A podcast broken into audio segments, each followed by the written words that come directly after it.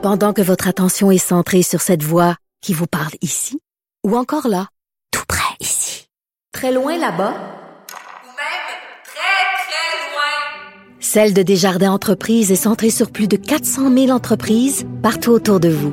Depuis plus de 120 ans, nos équipes dédiées accompagnent les entrepreneurs d'ici à chaque étape pour qu'ils puissent rester centrés sur ce qui compte, la croissance de leur entreprise.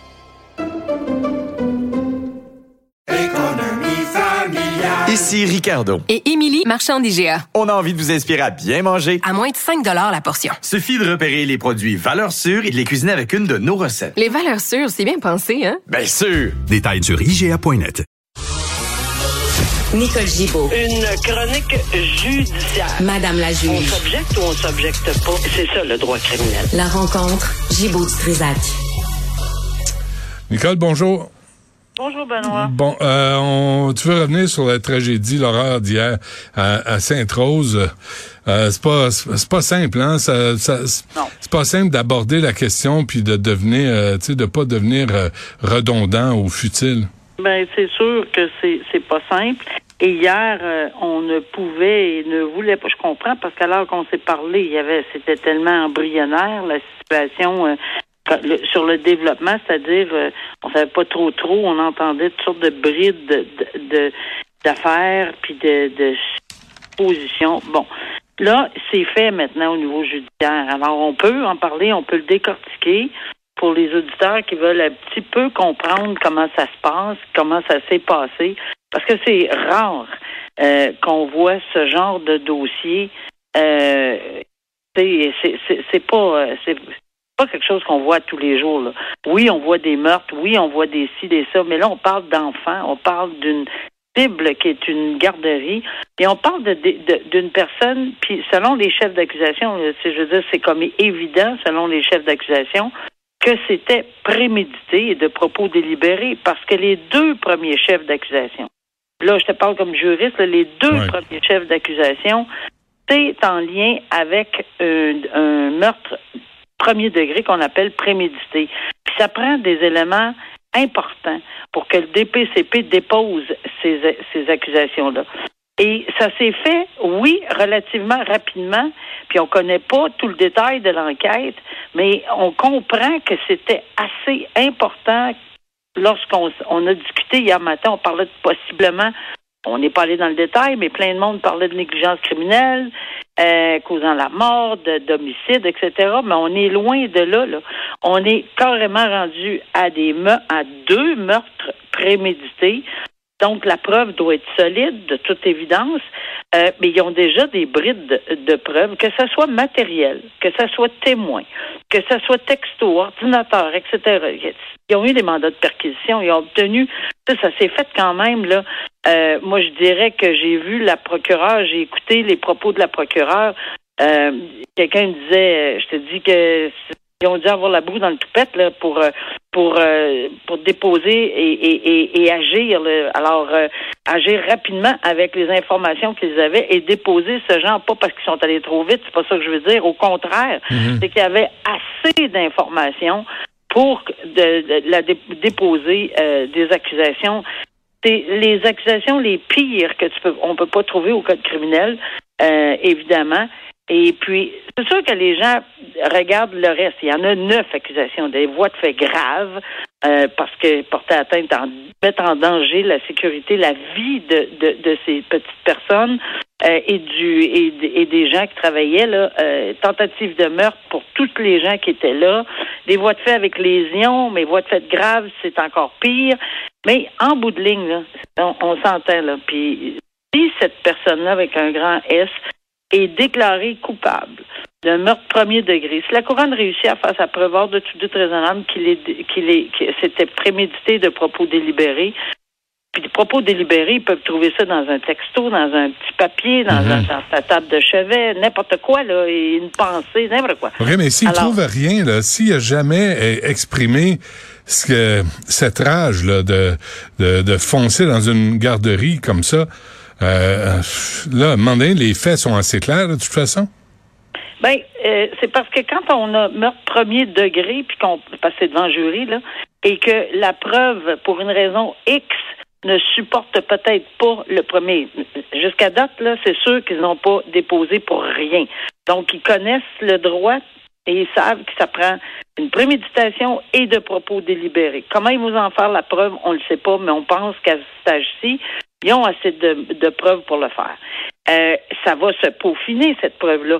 Ça va jamais arrêter parce que là, on continue, là. On va euh, élargir euh, l'enquête. On va aller partout. On va aller dans, on va retourner toutes les pierres parce que c'est pas vrai qu'on va laisser euh, quoi que ce soit euh, des- pour, pour éviter quoi que ce soit comme il y a une preuve, que ce soit une preuve verbale, euh, d'un témoin, euh, n'importe quoi. Mais pour répondre à ta question, si on pouvait pas, mettons, ben il y a meurtre deuxième, puis ensuite il y a homicide involontaire. Il y a, y a, y a des, des sous-sections, mais ça, on n'est vraiment pas rendu là, là.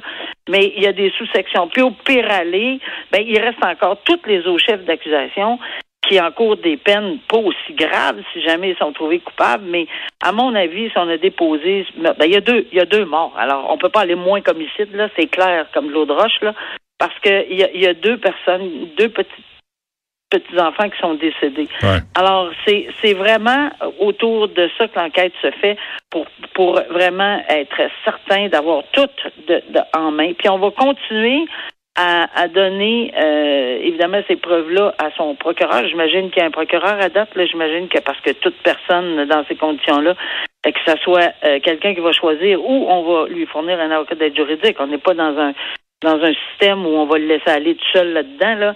Et de toute façon, on a vu qu'il a comparu euh, par vidéo, vidéoconférence euh, et que pour tout le monde qui se demandait qu'est-ce qui se passe, c'est- comme le gars il est tout désorganisé, oui c'est vrai, le Mm. gars il est tout nu, le gars il crie, le gars il est pas maîtrisable. Il y a des il y a des gens qui ont été extrêmement courageux qui lui ont sauté dessus pour le maîtriser, des Mhm. gens bien ordinaires qu'on félicite d'ailleurs et avec beaucoup de courage.